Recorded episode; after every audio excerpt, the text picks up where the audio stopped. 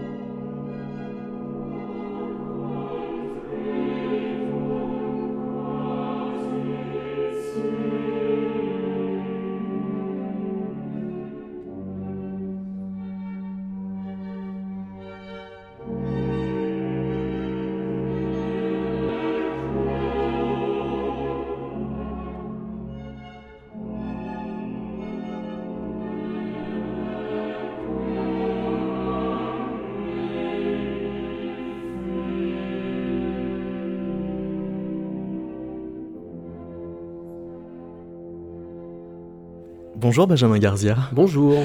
Vous êtes euh, l'auteur, on peut dire, d'une biographie romancée de, de Malheur. Oui, on peut le dire. Euh, et, d'où vient le fait qu'elle soit romancée? Parce que, en fait, euh, la, la, langue de la biographie n'était pas suffisante pour dire tout ce que vous aviez à dire sur ce que vous ressentez en écoutant Malheur? Alors, je pense que déjà, euh, aucune euh, forme de littérature ne sera jamais euh, apte à montrer tout ce que je ressens quand, quand j'écoute cette musique. Simplement, il y avait aussi un, un, autre paramètre qui est celui du parti pris que j'ai fait, d'essayer d'entrer dans la tête de Gustave Mahler au moment où naissent les différentes symphonies et les différents cycles de Lieder. Et c'est en cela que c'est romancé, non pas euh, en rajoutant des faits à une vie qui a déjà été extrêmement euh, chargée et riche à tout point de vue, euh, mais simplement en, partant du principe qu'on ne peut pas savoir mieux que quelqu'un ce qu'il a dans la tête et qu'en ceci, il y a effectivement une petite dose de, fiction qui est simplement de voilà, de, mettre ce que je peux de ma propre vision de compositeur et de chef d'orchestre dans la tête de Gustave Mahler pour essayer de m'imaginer ce qu'il a pu ressentir à, à ces moments-là. Et en fait, c'est euh, par ce, travail de, projection, presque par cette expérience de pensée, que vous arrivez à le mettre dans une position par rapport euh, à la musique très remplie euh, existentiellement, ce qui est pas forcément ce qu'on a l'habitude de, dire ou de pouvoir énoncer concernant Malheur, par exemple. Dans, le chapitre 2, vous le mettez en situation de chanter le requiem de, Mozart, et là, en position d'exécution, de ressentir la, la musique de, ce requiem, comment rire d'échouer en chantant une telle œuvre comment ne pas rougir de défigurer Mozart, comment ne pas sentir la puissance mystique qui s'en dégage, ces quelques questions, orphelines de réponse, auront dérouté le jeune musicien jusqu'à lui faire perdre son sang-froid. Eh bien, oui, je pense que... Euh, évidemment, aujourd'hui, 160 euh, ans, euh, quasiment jour pour jour après sa naissance, je pense que la légende Mahler, l'icône qui est devenue Gustave Mahler, a presque effacé dans certains esprits, euh, même d'esprits de musiciens, j'entends, euh, l'homme qu'il a été. Et euh, avant d'être un homme, on est un enfant, et c'est évidemment pendant notre enfance qu'on va construire énormément de choses. Et des écrits qui nous restent, des témoignages d'amis de, de, Gustav Mahler, notamment Nathalie Bauer-Lechner, on sait euh, qu'alors, quand il a chanté le, Requiem de Mozart, effectivement, il a été pris d'une sorte de, de, Il a trouvé sa vocation quasiment à ce, à ce moment-là. Et il a trouvé dans le, le, fait d'être dans euh, cette église à ce moment-là, lui qui était issu d'un ghetto juif, hein, pour, pour, appeler un chat un chat, il s'est retrouvé dans une église catholique, donc avec quelqu'un qui lui tendait la main, alors que normalement les deux, les deux communautés n'étaient pas censées euh, euh, se, échanger. il s'est retrouvé dans cette position-là, et la musique pour lui a été tout de suite un vecteur de, je dirais, d'universalité avec ses yeux d'enfant, euh, pour l'heure, mais évidemment, il a fait que, développer cette vision d'un monde panthéiste par la suite. Ce qui est très net, euh, justement aussi grâce à, ce jeu de déplacement de, de point de vue, c'est euh, que son, son ambition d'universalité en musique est bien plus forte que simplement de faire carrière. vous écrivez par exemple, Gustave n'avait qu'une envie, attraper une mélodie au vol pour qu'elle l'emmène là où se déroulaient les histoires de ses livres, attraper une mélodie et bondir dessus pour qu'elle l'emmène très loin de cette maison. Fallait-il donc s'arracher de sa condition? Oui, je crois. Enfin, de, sa condition. Je ne suis pas sûr que ce soit la condition, mais en tout cas de la situation, dans le sens où euh, Mahler est le, deuxième fils d'une fratrie de 14, dont plus de la moitié ne va pas passer les quelques premières années de leur vie. Donc, c'est-à-dire que Mahler, enfant, a quand même un rapport à, la mort, et notamment euh, via la figure maternelle, qui en clair, soit est en deuil, soit attend la naissance d'un nouvel enfant, euh, une mère pour ainsi dire clairement brutalisée par son mari d'ailleurs. Donc effectivement, l'appartement euh, de, la, famille Mahler durant son enfance n'est pas un lieu forcément euh, extrêmement joyeux, n'est pas un lieu très épanouissant pour le, jeune Gustave Mahler. Et il, d'ailleurs, le dit à plusieurs reprises dans des écrits, bien plus tard, qu'il trouvait effectivement une forme de, catharsis dans la lecture, et notamment la lecture de partitions, et plus tard dans, le fait de faire de la musique et de l'écrire, évidemment. Quand vous écrivez, toujours est-il que Gustave se sert du piano pour euh, s'échapper. En soi, on pourrait vous soupçonner de le fantasmer. Qu'est-ce qui vous le prouve? Ses écrits, sa correspondance, sa correspondance. Il a, il a quand même, euh, d'ailleurs, ça a été très bien repris ensuite par, par Sigmund Freud quand il a fait quelques, dans sa correspondance avec Marie Bonaparte sur euh, sa rencontre avec Gustave Mahler. Euh, il, il, a, Freud le dit que Mahler avait une capacité à quasiment s'auto-psychanalyser. Et je pense que comme chez les très très très grands esprits, effectivement, il avait une capacité d'introspection euh, assez hors du commun et une capacité de mémoire et d'identifier quels événements ont été importants et quels événements, dans sa, même dans sa plus tendre enfance, ont été déclencheurs de grands principes qui sont devenus les siens par, la, par la suite. Par exemple Par exemple, son intérêt profond pour la nature, son intérêt profond pour une forme de pensée, justement comme on l'a dit, universelle et, et panthéiste, qui bouleverse les frontières, qu'elles soient religieuses, ethniques ou quoi que ce soit.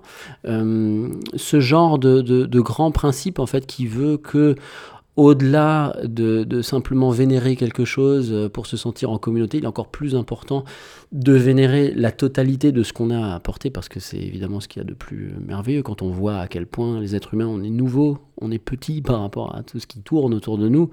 Euh, voilà. D'ailleurs, c'est pas pour rien s'il a euh, dit et redit et réécrit que, par exemple, la huitième symphonie était, il a dit, les autres symphonies ne sont qu'un prélude à celle-ci.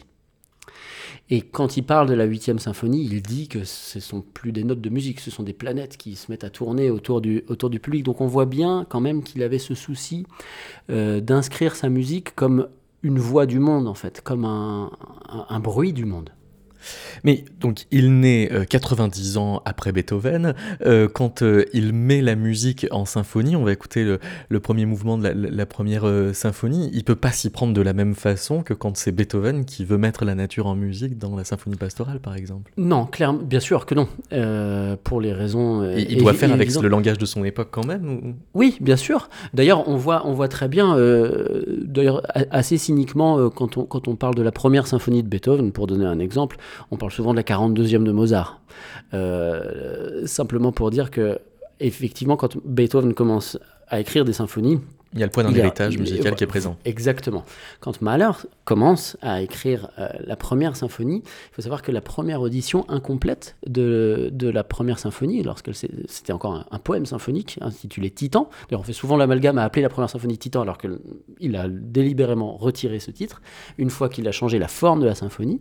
Euh, quand, quand, il a donné et dirigé la première euh, audition de cette œuvre à, Budapest, dans les premières orchestrations qu'il avait faites, les, les premières harmoniques qu'on entend, le tout début de la symphonie, qui est peut-être la note la plus célèbre de cette symphonie-là, euh, n'était pas en harmonique encore. Et Mahler a écrit par la suite qu'il avait modifié ça et fait du coup jouer les violons et les altides deux octaves au-dessus en son harmonique, parce que ça faisait trop beethovenien. Et je pense qu'à partir de là, on peut concevoir effectivement que euh, même s'il est complètement emprunt de l'héritage euh, qui est le sien, c'est-à-dire l'héritage post-romantique, enfin romantique déjà, post-romantique par la suite, euh, Mahler a a grandi un petit peu tout seul musicalement. C'est-à-dire que lui, il a passé son enfance non pas dans un conservatoire, alors il est allé au conservatoire de Vienne un petit peu plus tard, mais il n'a pas euh, eu énormément de précepteurs très assidus qui lui ont, euh, de, de, grands renom par exemple, qui lui auraient appris, bah, tu vois, pour composer, il faut faire comme ci, comme ça, telle école et telle école. Mais il avait quand même beaucoup euh, Wagner et Bruckner dans l'oreille. Absolument, mais parce que parce que c'était son plaisir d'enfant d'emprunter des partitions et de les lire tout seul pour lui. Et c'est d'ailleurs, à mon sens, aussi pour ça que c'est devenu un si grand chef d'orchestre. C'est-à-dire que Mahler avait des convictions très fortes qu'il a déployées depuis son, son, son, plus jeune âge, en fait, et quand elles sont arrivées à maturité, qu'il a eu l'aura qu'on lui connaît maintenant, il n'a transigé sur rien en fait. Et à chaque fois que Mahler portait une œuvre, il la portait d'une certaine manière qui lui était complètement propre. De même que quand il écrit la première symphonie, il, fait, il reprend en fait tout simplement des souvenirs d'une après-midi qu'il a passé euh, théoriquement avec son père, mais son père est, parti, l'a laissé sur un banc dans un parc. Et c'est alors que Mahler a entendu, il le dit, il l'a dit à Nathalie Bauer-Lechner, euh, qu'il avait entendu une sorte de vrombissement du monde il avait entendu des coucous euh, communiquer d'une branche à l'autre, et comme le parc d'Iglao, là, où il a, grandi, euh, était entouré de deux garnisons militaires, il entendait au loin les échos des différents appels euh, des casernes. Et quand on, prend ces quelques, ces quelques bruits de la nature, ces quelques bruits d'animaux, ces quelques sonneries, en fait, on a déjà là un matériau qu'il va décliner par la suite dans tout le reste de son œuvre. Et dont on va donc entendre les échos dans ce premier mouvement de la première symphonie.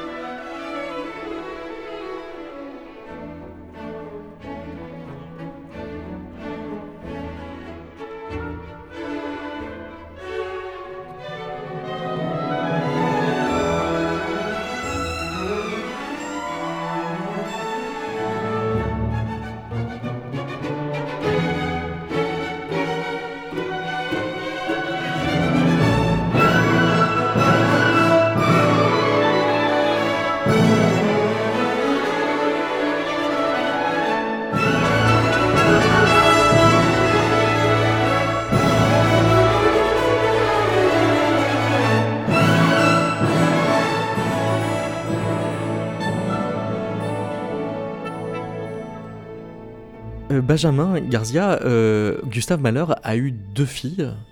Oui. Euh, et, il en a perdu une euh, très Maria, jeune. très jeune, oui. Et sa deuxième fille s'appelait Anna. Et nous sommes connectés avec la fille d'Anna qui s'appelle Marina. Bonjour. Bonjour. Est-ce que je peux vous demander comment vous-même vous avez découvert la musique de votre grand-père?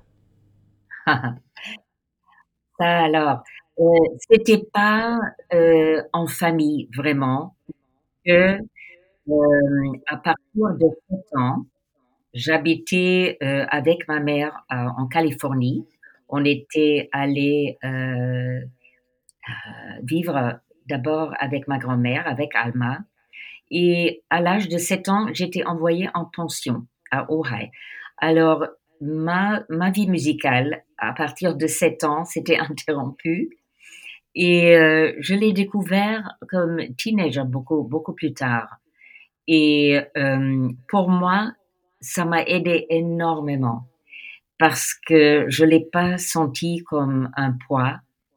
Et c'était une découverte tout à fait personnelle. Et je dois dire que d'abord, euh, parce que je lisais énormément et j'écrivais.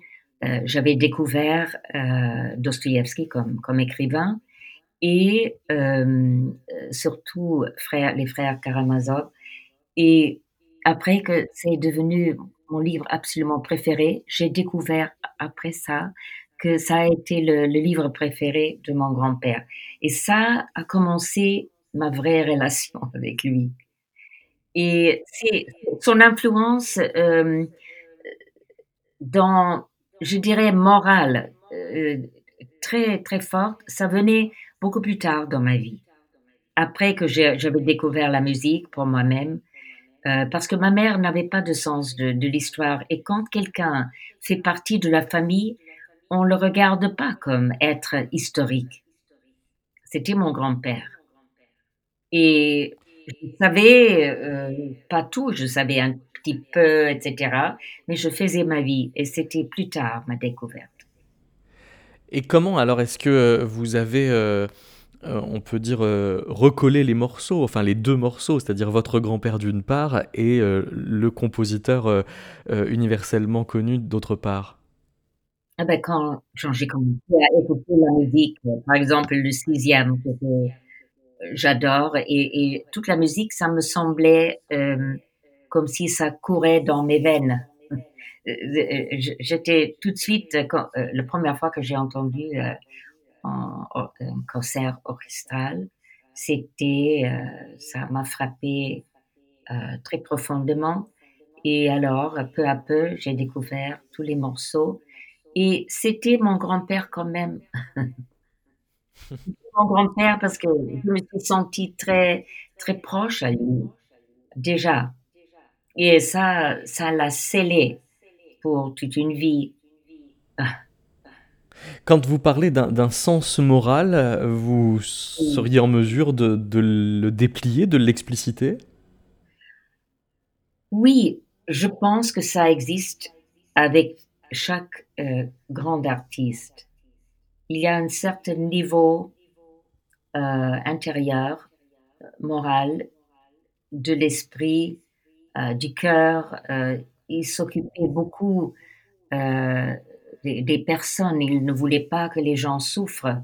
Il était euh, accablé dans sa famille par euh, un mort après l'autre. Il a dû beaucoup souffrir euh, et il cherchait le pourquoi, le comment, comment aller en, avant.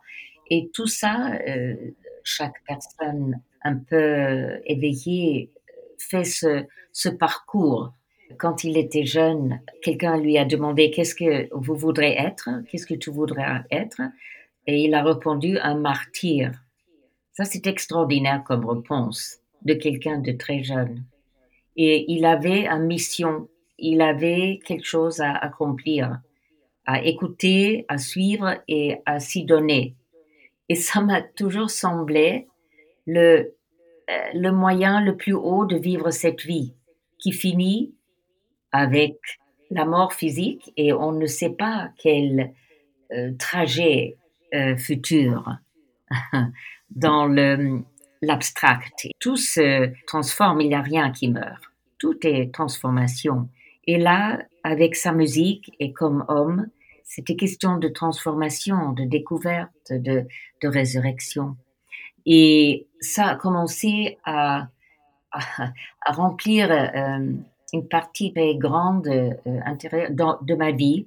Par exemple, l'idée de faire le Mahler Foundation, c'était euh, lié à ce sens que le monde, notre monde va mal, que moralement a des choses euh, inacceptables, qu'il y a beaucoup trop de pauvreté, de souffrance, etc.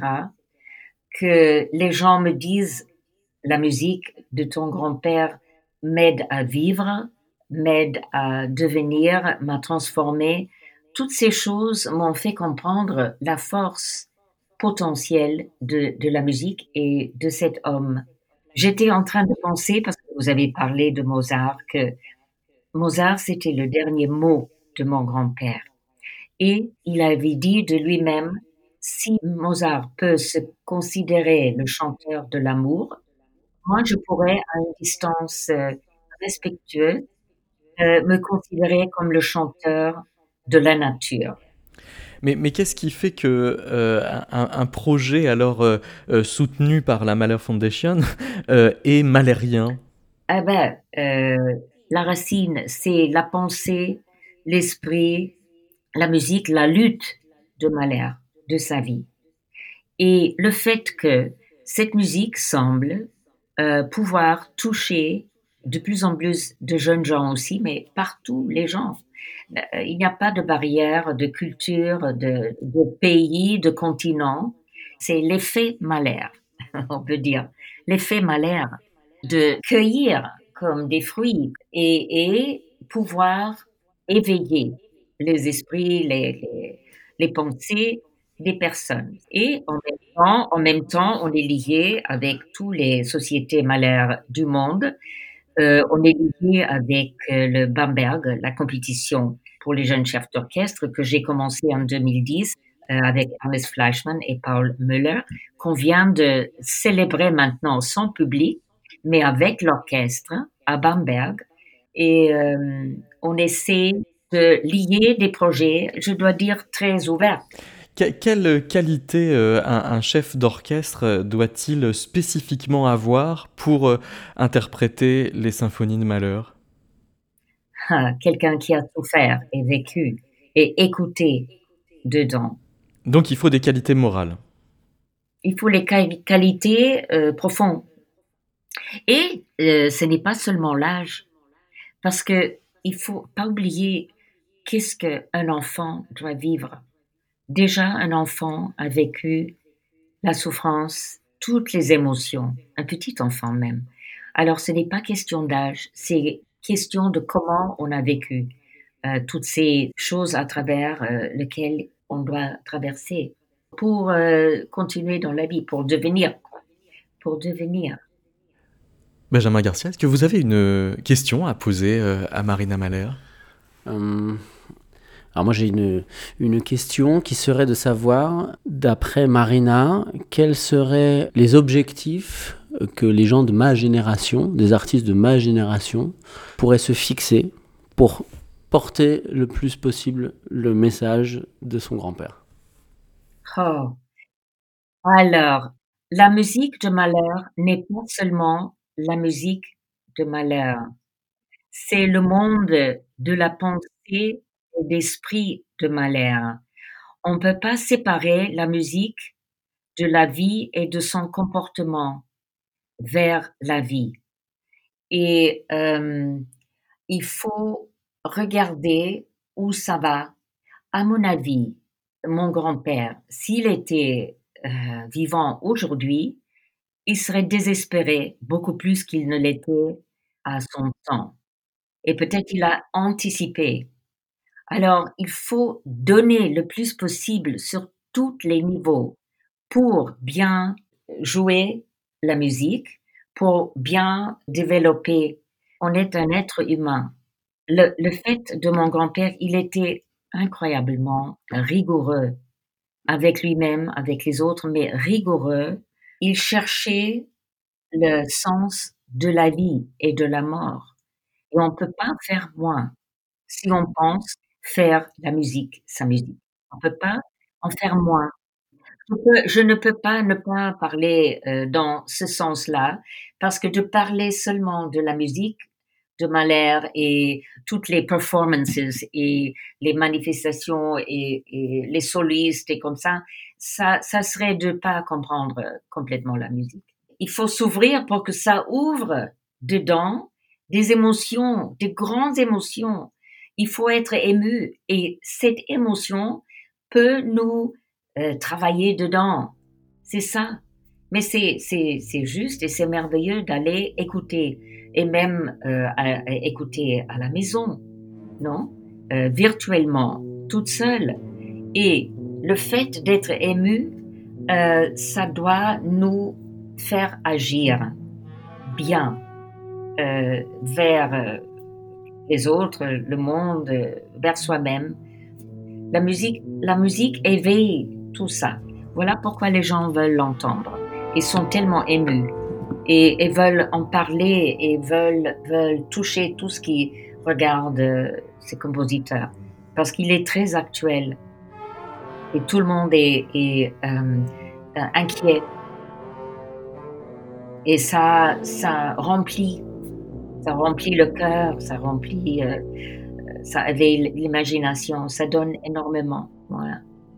Alors pour moi, le plus de personnes qui peuvent entendre la musique, le mieux. C'est ce qu'on essaie aussi. Et on voudrait aller out of the box, beyond, au-delà, pour euh, peut-être euh, de grands euh, groupes de personnes, parce que pas tout le monde peut entrer dans une salle de concert. Hein, ça coûte l'argent. Il y a des millions de gens qui, qui... Alors, mais il y a d'autres moyens à apporter la musique. La musique classique et au-delà. C'est Métaclassique avec David Christoffel.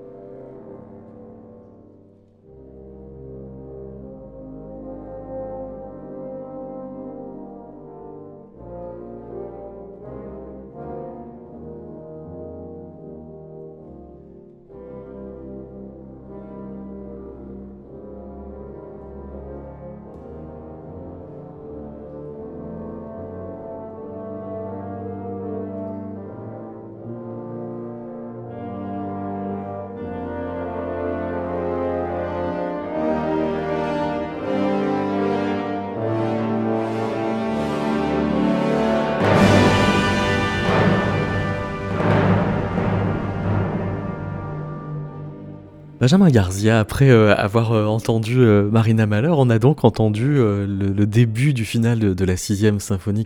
C'est quoi cette histoire alors de coup du destin? Alors, il y a effectivement une légende qui voudrait que Mahler ait, fait acte de prémonition en écrivant ce, ce final, puisque à trois reprises, il y a ce qu'il appelait lui-même le coup du destin, c'est-à-dire à un moment donné où un des percussionnistes doit taper avec un énorme marteau sur une non moins énorme enclume. Initialement donc à trois reprises. Et les, les, gens qui ont commenté les premiers cette, cette, symphonie y ont vu une sorte de, parallèle entre l'écriture de la pièce et les, ce qui allait arriver à, à Gustav Mahler dans l'année 1907, c'est-à-dire les trois grands drames de sa vie, qui ont été la mort de sa fille aînée, son départ quasiment consenti, mais en tout cas dans la douleur de l'Opéra de Vienne, et l'annonce par son médecin d'une malformation cardiaque qui le contraindrait à, changer de, de, rythme de vie, notamment sur ses passions estivales, à savoir l'aviron, le, vélo, la marche. Pendant très longtemps, effectivement, on a voulu entendre que Mahler avait su quelque part, sans le savoir, ce qui allait lui... Euh, c'est un petit peu bizarre comme phrase, mais avait su sans le savoir ce qui allait lui arriver. Euh, avait pressenti. Voilà. Or, ce qu'il faut savoir, c'est que Mahler a retiré le dernier coup d'enclume et qu'en fait, euh, dans l'orchestration telle qu'elle est euh, dans la version finale de la symphonie, le dernier coup, il y a effectivement un troisième coup du destin. C'est le coup dont Mahler a parlé, où il a dit qu'il allait abattre le héros symphonique, hein, puisqu'on incarne toujours une sorte d'entité euh, spirituelle quand on écoute une, symphonie de Mahler, et on vit les péripéties que le destin lui place sur son, sur son chemin à cette entité euh, spirituelle. Et dans le, dans, dans le final, Mahler a dit, dit lui-même qu'effectivement ce dernier coup allait abattre le héros comme un arbre. Or, il a aussi dit que avoir retiré le coup de marteau était le dernier coup de marteau est aussi une façon de reprendre un petit peu le contrôle sur ce destin et il y a une autre légende, moi à laquelle moi je crois plus, qui aurait voulu que Malheur, sur son testament, demande à ce qu'on lui perce le cœur après sa mort. Parce que dans les croyances, notamment chinoises, qu'il avait en grande affection, euh, ça ouvrirait les portes de la réincarnation. Alors, euh, évidemment, je suis ni médecin légiste en 1911, ni euh, historien suffisamment calé dans les cultures asiatiques pour savoir si tout cela est absolument véridique. Toutefois, les documents peuvent quand même se retrouver. Et six coups de marteau il y a dans le sens où le, héros symphonique, le créateur, reprendrait le contrôle sur sa création euh, j'aurais plutôt tendance à croire à cette version-là, où Mahler aurait lui-même repris le contrôle d'une sorte de monstre symphonique qui lui aurait euh, potentiellement échappé pendant un certain, un certain temps. Euh, bon, dans, les deux cas, de toute façon, la, légende est suffisamment singulière pour enflammer nos, imaginations, et c'est là bien l'intérêt d'une telle, d'une telle idée. Mais euh, voilà, je pense qu'il y a euh, effectivement, on peut, y voir beaucoup de choses, mais dans tous les cas, euh, ce qu'il faut retenir, c'est une, phrase de Gustav Mahler lui-même qui disait qu'il avait par moment, quand il écrivait, l'impression d'être un instrument dont jouait l'univers, c'est-à-dire que tout ce qu'il avait vécu, subi, choisi dans sa vie, à un moment ou à un autre, avait mené à ce qu'il devienne la personne qu'il était au moment où il posait telle note sur, euh, sur le papier et pas une autre. Et en ça, effectivement, il y a une chose, un caractère mystique euh, dans l'écriture de ces symphonies. L'instrument dont jouait l'univers est le titre euh, du livre de la biographie romancée que vous avez écrite Benjamin Garcia et que Omer Corlet a lu. Voici une question qu'il vous adresse. D'abord, ce qui m'a intéressé, c'est de revisiter Gustave Mahler. En fait, euh, on oublie les compositeurs. Et là, vous me l'avez fait revivre d'une manière euh, étonnante. D'abord, vous avez insisté sur cette question de la mortalité infantile. là, je le dis d'une manière très prosaïque. La mortalité infantile. Intense à cette époque-là. C'est un monde où il n'y a pas le vaccin. Et ça, vous l'avez parfaitement compris, vous l'avez saisi. Et puis bon, je peux vous donner un nom, peut-être que vous ne le citez pas, mais c'est Ignace euh, Semmelweis, qui est un médecin hongrois, qui est mort dans un asile psychiatrique en 1865, et qui a été un des premiers à poser la question de la prophylaxie dans les hôpitaux. et donc évidemment faire baisser la mortalité infantile. Car on voit bien que c'est la vie euh, de Mahler et le corps enchanté de l'enfant, les, les des Knaben von der Hund, qui bien sûr tiré d'une réécriture d'Armin et de Brentano, et que vous faites comme le fil du rasoir, puisque on peut l'entendre comme le fil du rasoir, euh, de son œuvre, et en même temps qui explique probablement euh, son christianisme. Comment il est passé euh, au christianisme et à une redéfinition du christianisme qui parfois me fait penser à Stockhausen, dans cette manière d'avoir un christianisme panthéiste, très attachant en même temps. Puis, puisque vous venez de découvrir que je n'avais pas pensé à ça, mais c'est un homme amoureux, malheur, tout le temps on voit les femmes qui le traversent. Je me souvenais euh, d'Alma Malheur, évidemment, on se souvient toujours d'elle. Elle efface les autres, mais en fait, elles sont là, les autres, et vous leur avez donné corps et vie. Et ça, c'est passionnant. Et puis l'autre élément qui me vient, euh, c'est plus une question. J'ai bien vu que le début de votre écriture, vous nous écriviez, ou vous composiez plus exactement, à la malheur. Premier texte, ouverture, vous composiez à la malheur. Mais à un moment donné, je me suis posé la question, on, raconte toujours, avec le, sixième symphonie, il abandonne le piano. Euh, là aussi, on sent que vous avez abandonné le piano quand vous avez écrit cette ouverture. Et je voulais vous poser la question, est-ce que c'est une légende ou est-ce que c'est quelque chose de constitutif dans sa démarche de compositeur? Est-ce qu'on n'entre pas dans un autre univers. Vous montrez bien la référence à Bach, la polyphonie, à quel point elle intervient, et aussi la, polyphonie euh, du, XVIe siècle euh, romain qui est présent. Voilà, c'est ma question. Est-ce que c'est un rêve ou une légende, ou est-ce que c'est quelque chose d'effectif? Benjamin Gardia. Alors, pour répondre tout de suite sur le, rapport qu'avait Gustave Mahler avec le piano. Gustave Mahler a commencé la musique par un petit accordéon que lui avait offert son grand-père, et un jour il a trouvé dans le grenier de celui-ci un piano complètement désaccordé sur lequel il a commencé à pianoter une vague euh, comptine euh, dont on le berçait tout de suite, la quasi-totalité de la famille Mahler a vu à quel point le petit était doué pour organiser les sons sur le clavier, et donc euh, son grand-père, quelques semaines plus tard, lui a fait apporter son piano euh, par un cocher euh, directement à Iglo, tiré par un âne. Ils ont installé le piano, et effectivement, Mahler a commencé son éducation musicale intrinsèquement liée avec cet instrument. Toutefois, à partir du moment où hum, Mahler assume de vouloir composer, le piano devient complètement anecdotique. En plus de vouloir devenir un compositeur euh, et d'en vivre, euh, à partir du moment où il devient en plus chef d'orchestre, il commence dans un petit théâtre du Tyrol, un petit théâtre en bois, qui est situé dans la ville thermale de Halle. Euh, à partir de là, il, il devient chef d'orchestre entre guillemets à plein temps, compositeur aussi. Il va continuer à, utiliser l'instrument, mais c'est voilà, c'est le bon terme. Il utilise l'instrument quand il en a besoin. Par contre, je ne pense pas qu'il y ait le moindre rapport entre le piano et la sixième symphonie. Et pour euh, répondre jusqu'au bout de la question, en rapport justement à ce qui concerne la polyphonie avec son étude de Bach, en fait, la modification euh, s'amorce avec la cinquième symphonie, la première symphonie où Mahler touchait une somme absolument substantielle de je ne sais plus quelle maison d'édition pour placer la partition chez eux. Et il se trouve que, comme il était chef à la fois de l'opéra et aussi du philharmonica à cette époque-là, il a organisé plusieurs répétitions, plusieurs lectures de sa, symphonie avec les, les, Philharmonica. Et il a observé tellement de modifications, il a fait refaire tellement de planches au graveur en fait de l'éditeur qu'il a fini par s'endetter pour éditer la partition. Et puis, euh, Omer euh, Corlet disait qu'une femme avait un petit peu masqué euh, les autres. Il s'agit d'Alma Malheur. Avant de commenter un extrait de son journal qui sera lu pour les éditions Antoinette Fouque par Julie Depardieu, voici un des leaders écrits par Alma Malheur.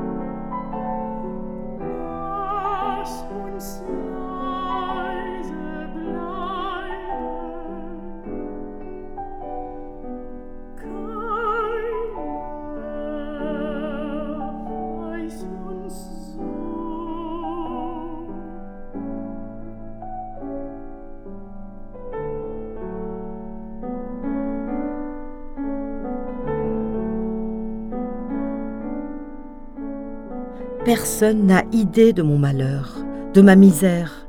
Ça ne peut pas continuer ainsi. Mais comment changer? Je serai heureuse une fois que je serai parvenue à capturer toute ma douleur et à l'enfermer dans un tout petit lit. Je crois que là, ça devrait forcément aller mieux. Car je mens tout le temps. Le moindre coup d'œil guillerait, le moindre éclat de rire est mensonger. Je ne me sens pas si heureuse que ça. Et tout le monde me prend pour une personne gaie et pleine d'humour. Quelle ironie.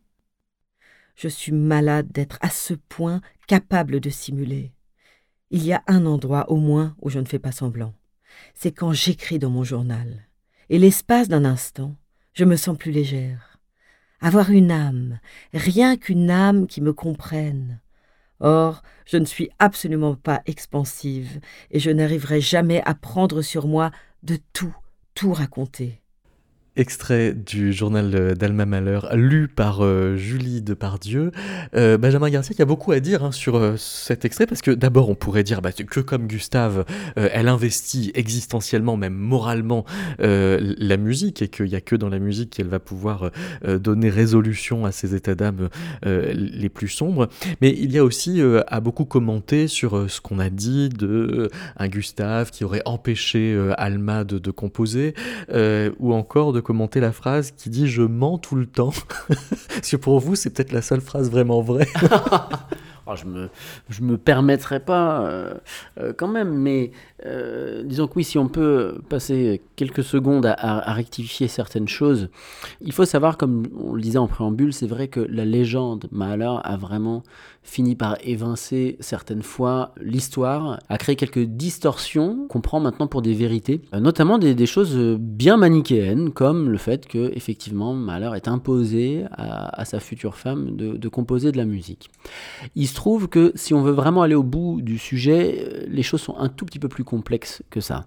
Pour une raison X ou Y, quand Mahler et Alma euh, officialisent leur, leur, fiançailles, peu de temps après, euh, parle, euh, part en tournée à Berlin. Et lors de cette tournée, il écrit une longue lettre, dont on fait souvent référence d'ailleurs, mais en omettant tout, un, tout un, pendant du texte. en clair, on retient qu'il a dit à Alma, moi, je ne peux pas me marier avec une compositrice, donc en clair, soit tu fais de ma musique la tienne et ça te suffit, euh, soit euh, voilà, bah, il n'y a pas d'autre solution.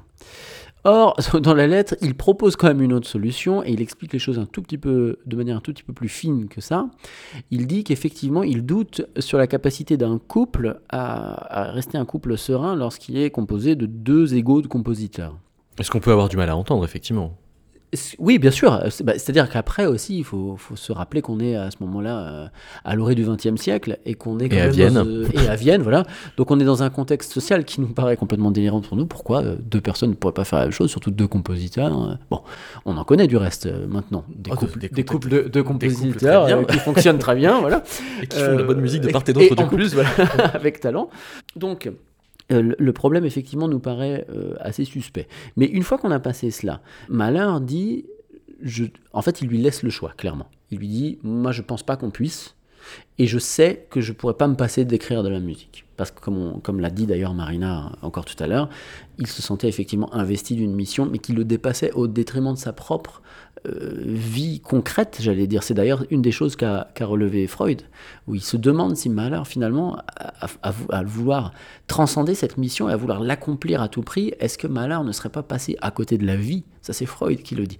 Donc, est-ce que on peut partir du principe que euh, il a posé ça de manière tout à fait euh, drastique et manichéenne en disant, écoute, ou tu es avec moi ou tu es contre moi Je ne suis pas sûr que ce soit à ce point-là vrai.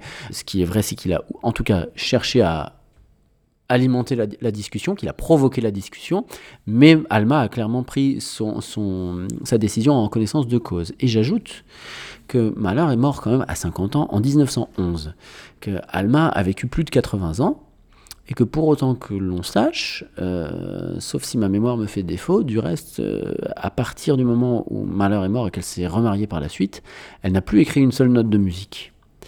Et sans vouloir présumer de ses intentions euh, ou, du bien fondé de ses sentiments au moment où elle écrit ceci, euh, on, peut quand même se demander si les deux étaient impliqués et se sentaient investis de la même mission, quand on sait que Mahler ne pouvait pas se passer d'écrire, et que Alma a finalement vécu 40 ou 50 ans ensuite sans, sans que ça lui pose problème d'avoir arrêté au final.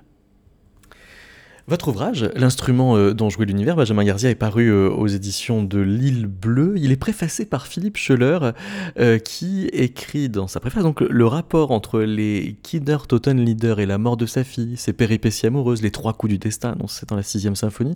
Tant de sujets et d'événements qui le concernent au plus près ont de quoi fasciner. Alors oui, parmi les objets de, fascination qu'il y a autour de, de Malheur, il y a ce rapport entre la mort de, sa fille et les Kinder euh, leader. Marina Mahler tout à l'heure nous euh, parlait effectivement de l'importance de, l'enfance et, des souffrances des, enfants que la Mahler Foundation euh, veut promouvoir en grande cause. en fait, ces Kinder Total Leader, ils sont pas tellement liés à la mort de sa propre fille? Non. Déjà, l'écriture est antérieure. Donc à part à, avoir une nouvelle prémonition, euh, ce qu'évidemment on, lui, on, ne lui souhaite pas, et, vraiment je n'y crois pas beaucoup, je pense plutôt que euh, les Kinder Leader, bon déjà il faut savoir que le titre n'est pas de Mahler, hein, le titre est, de, est de Friedrich Rückert. C'est-à-dire le, poète. Le euh, poète à qui l'on doit les textes. les textes et à qui Mahler a rendu deux hommages, c'est-à-dire le premier avec les Kinder Leader et le second avec les Rückert Lieder. Mmh. Il faut savoir que Friedrich Rückert avait perdu ses, deux fils lors de la guerre de 1880. Et que quelque part, les Kinder Leader, c'est un recueil, je crois, de plus de 200 poèmes. Hein. Mahler en a choisi 5, mais il y, en a, vraiment beaucoup. Et je pense que ce que, ce a, a voulu, entre guillemets, exorciser en traitant un sujet aussi délicat que celui-ci, euh, c'est tout simplement euh, la mort de ses frères et sœurs pendant sa, sa propre enfance. Euh, comment est-ce qu'on peut passer des années et des années de sa vie à voir tous les ans ou quasiment tous les ans son petit frère ou sa petite sœur décédés et s'en tirer ou indemne ou quasiment indemne, en tout cas sans séquelles, je pense que c'est juste pas possible. Honnêtement, c'est juste pas possible. Et quand Mahler écrit les Kinder Total Leader, je me demande s'il n'y a pas une volonté de catharsis une fois encore, c'est-à-dire cette fameuse auto-psychanalyse dont parlait euh, Freud. Euh, est-ce que Mahler n'aurait pas exorcisé lui-même sa propre douleur en, embrassant finalement la douleur d'un poète qu'il n'a jamais connu, mais, qui lui parlait beaucoup Lequel vous auriez, voudriez entendre? Des Kinder Total Leader, le premier. Le premier. Non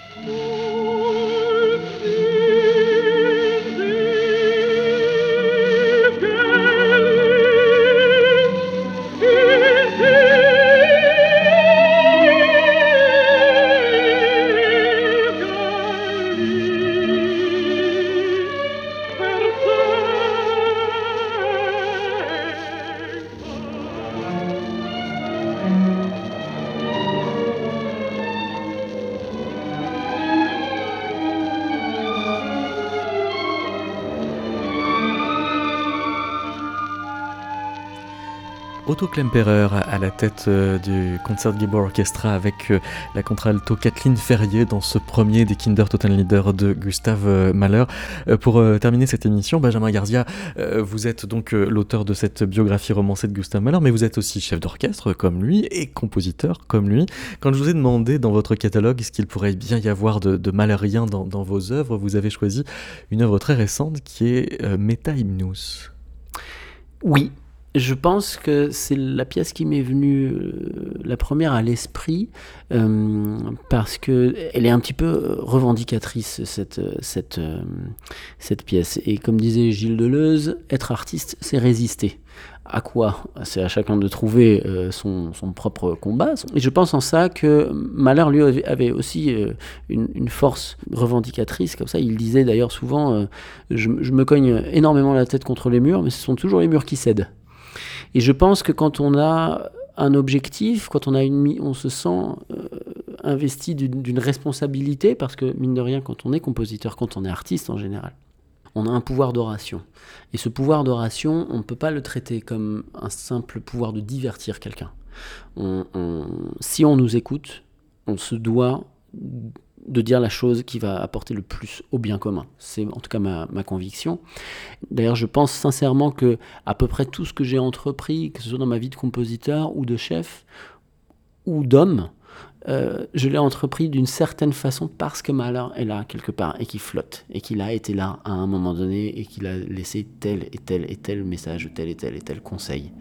Et en ça, Meta c'est vraiment la somme de cet héritage que j'ai pu euh, recueillir euh, en, toute conscience de sa musique, de sa pensée surtout. Là, la pensée du jour pendant le confinement, c'était vivement que ça cesse, qu'on puisse remonter sur scène et en espérant que quand on remontera sur scène, on, sera voilà plus forcément uniquement considéré comme comme, comme une gêne dans un bilan comptable, qu'on sera considéré comme un, pilier. Je dis on, c'est le, le, monde culturel, le monde de l'art, le monde de l'intellect en fait. Qu'on sera considéré vraiment comme un, un, pilier bien plus essentiel que, que le monde du trading ou je ne sais quoi. Merci beaucoup. C'est moi qui vous remercie.